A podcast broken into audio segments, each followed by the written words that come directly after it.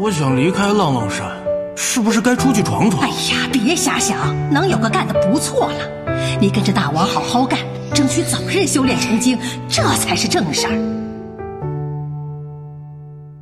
我知道你想要自由，又渴望归宿。感谢来自不同地方相同的你们。嗨，亲爱的你，过得还好吗？我是顾小直。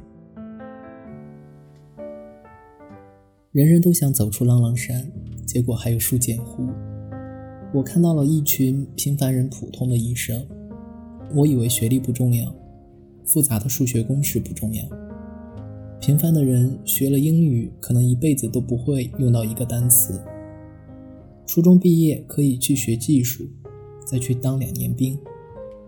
回来了，在工厂里就这么重复每一天做的事情。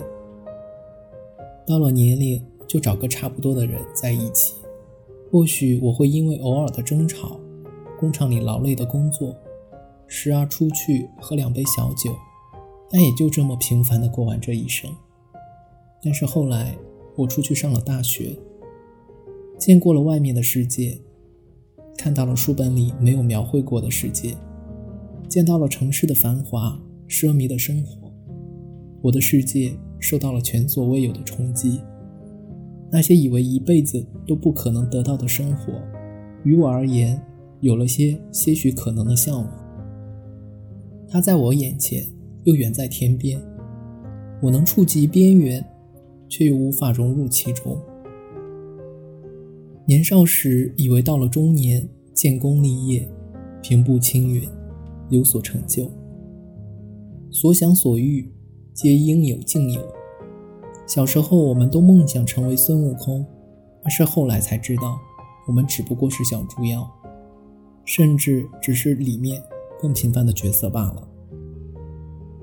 后来，家不是想回就能回的，工作也不是想辞就能辞的。走出了浪浪山，在书简湖的环境里，可能会把你的棱角磨平，让你的光没有那么耀眼，会经历苦难。但是回头看看，孙悟空也是在菩提树下苦练了几十载，才成为了齐天大圣。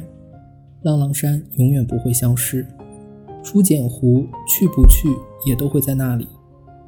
没有经历书简湖的苦难，或许永远不知道浪浪山的温暖。祝君远行，走出浪浪山，走出书简湖，见见北凉雪，找到自己是谁，再回到浪浪山。愿人间有一两风，愿君十万八千梦。